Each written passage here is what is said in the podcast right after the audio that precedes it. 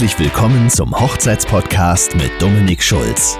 Dem Podcast zum Thema Heiraten und alles, was ihr über freie Trauzeremonien wissen wollt.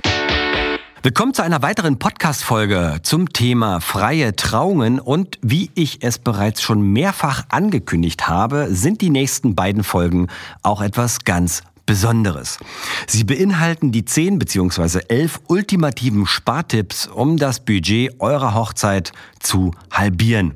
Mindestens. Bevor es auch gleich ans Eingemachte geht, habe ich noch einige Warnhinweise für euch. Zum einen ist nicht jeder Tipp für jeden geeignet, denn Prioritäten sind immer auch unterschiedlich angelegt bei den einzelnen Paaren. Zum anderen ist Sparen an und für sich sicherlich immer auch eine gute Sache, kann am Ende aber auch knauserig wirken, wenn die Sparmaßnahmen zu offensichtlich werden. Also hört und entscheidet am Ende mit Bedacht, damit das Gesamtbild eurer Hochzeit stimmt, euch aber dennoch nicht gleich arm macht. Ich erkläre die einzelnen Begrifflichkeiten, liefere dann meine Tipps dazu und gebe zu jedem Tipp auch noch ein Beispiel aus meiner eigenen Erfahrung. Los geht's mit dem ersten Tipp Off-Season. Heißt einfach, dass ihr eure Hochzeit außerhalb der Hochzeitssaison plant. Die beginnt in der Regel ab Mai, mittlerweile auch schon ab April und geht bis circa Ende Oktober. Während dieser Zeit ist der Hochzeitsmarkt auch völlig überrannt und der Hochzeitswahnsinn hat praktisch Hochkonjunktur. Die meisten Brautpaare wollen natürlich in den schönen Sommermonaten heiraten, aber eine Wettergarantie gibt es hier nicht wirklich. Und die gefragten Dienstleister sind meist schon seit ein bis anderthalb Jahren für diesen Zeitraum angefragt. Die Brautpaare, die nicht so lang im Voraus planen wollen, fallen dann oft aus allen Wolken, was die Verfügbarkeiten ihrer Wunschdienstleister betrifft. Hier der Spartipp. Viele hochzeitsbasierte Unternehmen wie Locations, Trauredner, DJs, Floristen, Fotografen, Sängerinnen etc. haben in den Wintermonaten wenig zu tun und freuen sich über jeden Auftrag. Da gibt es mittlerweile schon von Hause aus Konditionen, die im Sommer so nicht möglich wären. Und da es nicht immer sinnvoll ist, eine bestehende Leistung zu rabattieren, kann man im Umkehrschluss ein kleineres Paket wählen und es aufgrund der Off-Season gratis zu einem größeren aufstocken lassen. Das macht alle glücklich und bewahrt den Respekt vor der Leistung. Eigene Erfahrung? Bei meiner Hochzeit an einem 6. Dezember hatte ich die Möglichkeit, aus allen Dienstleistern meiner angrenzenden Großstadt frei zu wählen. Die angefragten Fotografen überschlugen sich praktisch mit ihren Angeboten und am Ende hatten wir unsere Wunschfotografin für einen unschlagbaren Preis, den sie von sich aus vorgeschlagen hat und mit dem wir beide vollends zufrieden waren. Zweiter Tipp, selber machen und machen lassen. Das heißt, viele Dinge, die es für eine Traumhochzeit braucht, können selbst angefertigt werden oder günstig angeschafft werden. Dabei ist die Qualität, verglichen mit dem, was Locations zum Beispiel anbieten, manchmal vielleicht etwas geringer. Dafür wird es aber auch nur ein einziges Mal benötigt und muss nicht jedes Wochenende auf und wieder abgebaut werden, wie zum Beispiel Hochzeitsdeko. Anstelle irgendwelcher Geschenke eurer Gäste, meist ist es ja auch nur ein Umschlag, lasst euch einfach von euren Gästen zum Beispiel große und emotional wertvolle Teile der Hochzeit schenken. Spartipp. Die Hochzeitstorte kann eventuell im Freundeskreis hergestellt werden oder mehrere Gäste legen für ein tolles Exemplar zusammen. Gastgeschenk sozusagen.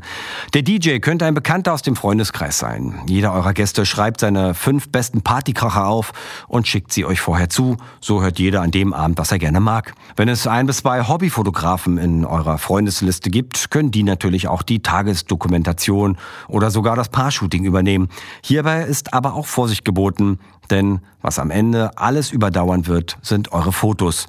Ob hier gespart werden sollte, entscheidet ihr natürlich selbst. Das Brautauto kann auch aus dem Freundeskreis kommen. Jeder kennt irgendwie irgendjemanden, der ein dickes SUV aus Stuttgart oder ein tolles Cabriolet hat und euch für diesen besonderen Tag gerne leiht. Auch hier wieder ein Gastgeschenk. Eigene Erfahrung? Bei unserer Hochzeit hatten wir aus unserem Freundeskreis einige Sänger und Sängerinnen mit dabei und haben die Zeremonie und den Abend von ihnen gesanglich begleiten lassen. Das waren ihre Gastgeschenke und machten unsere Hochzeit zu einem Konzert von Freunden. Dritter Tipp. Gäste limitieren. Klingt erst einmal wenig populär, macht aber im Budget einiges aus. Dabei ist es egal, ob man mit 25 oder 260 Personen plant, denn wer bewirtet gerne jemand, den er gar nicht kennt? Oder vielleicht auch nicht so gern auf seiner Hochzeit haben will. Mal Hand aufs Herz. Teilt die Zeit an eurem schönsten Tag nicht mit Menschen, die ihr nur aus Höflichkeit eingeladen habt oder um dem Familienfrieden zu dienen. Ihr werdet es im Leben nie allen recht machen können. Bei Hochzeiten gilt dasselbe. Spartipp. Umgebt euch mit den Menschen, die euch auch wirklich wichtig sind und ladet nur die ein, die ihr auch persönlich kennt und wertschätzt. Macht keine Plus-1-Einladungen und bleibt generell lieber etwas kleiner in der Auswahl eurer Gäste. Ihr könnt während des Tages und am Abend meist sowieso nicht mit allen gleich viel reden und euch austauschen. Spätestens hierbei werden die zwischenmenschlichen Prioritäten auch sehr schnell deutlich. Eigene Erfahrung? Auf meiner Hochzeit hatte ich zwei Personen, die es aus beziehungstechnischen Gründen heute in meinem Leben nicht mehr gibt. Freundin von oder Freund von etc. Diese Leute sind aber dennoch auf meinen Hochzeitsfotos drauf und was meint ihr, wie oft man sich diese Fotos dann gerne anschaut, weil man dort fremde Leute sitzen sieht, zu denen man keinerlei Beziehung hat. Vierter Tipp, Doppeltipp, Brautkleid mieten und Trauzeugen einspannen. Heißt, das Brautkleid, welches man nur ein einziges Mal im Leben tragen wird, kann man durchaus auch mieten. Dabei ist es möglich, hochwertige Kleider im Wert von mehreren tausend Euro auszuleihen und damit sehr viel Geld zu sparen. Bei den professionellen Agenturen sind diese dann auch versichert und oftmals sind spezielle Designerkleider im Angebot, die dann natürlich auch noch passgenau umgearbeitet werden können. Was die Trauzeugen angeht, so wird ihnen heutzutage nicht mehr viel abverlangt, denn weder im Standesamt noch in der Kirche oder bei einer freien Zeremonie werden sie wirklich gebraucht, es sei denn, man überträgt ihnen einiges an Organisation. Spartipp, Erstens, Brautkleid bei einer Agentur für den Bruchteil des Kaufpreises ausleihen. Zweitens, Trauzeugen können sehr viel Organisatorisches zur Hochzeit beitragen. Von der eigentlichen Hochzeitsplanung oder zumindest einige Teile davon bis hin zur kompletten Dekoration der Location und oder auch der Trauzeremonie. Im Internet kann man günstige Deko-Sets kaufen, die dann toll und einfach aufgewertet werden können. Ideen dazu gibt es hundertfach, zum Beispiel auf Pinterest. Eigene Erfahrung, das Brautkleid meiner Frau wurde zwar nicht geliehen, dafür hat sie es über einen deutschen Anbieter aus China importieren lassen.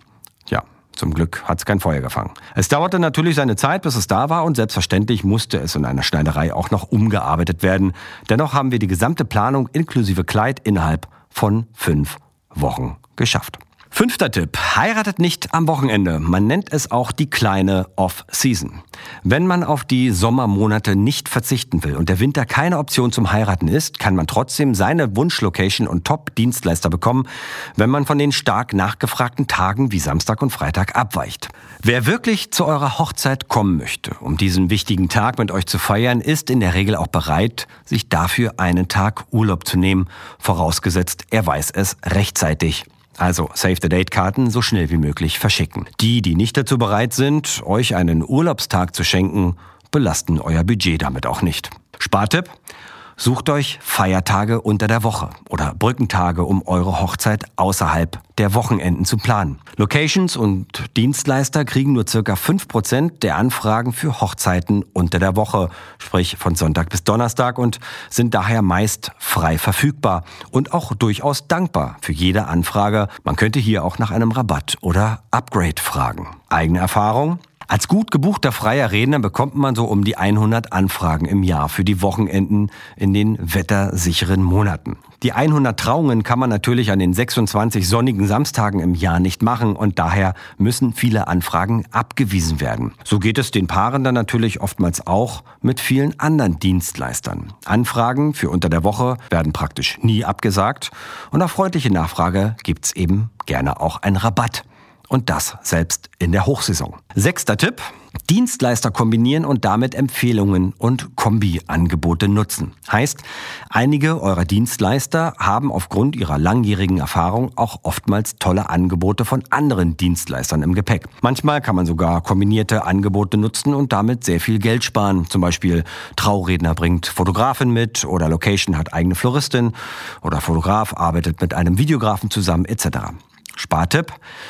Fragt eure Dienstleister nach Empfehlungen und Kooperationen. Lasst euch den Mehrwert erläutern und eventuell Rabatte anbieten, für den Fall, dass ihr deren Kombi-Angebote oder Empfehlungen nutzen würdet. Hier steckt oftmals viel Potenzial drin, da es nicht unüblich ist, dass ganze Familien zum Teil in der Branche tätig sind und verschiedene Produkte und Dienstleistungen in Sachen Hochzeit anbieten. Eigene Erfahrung?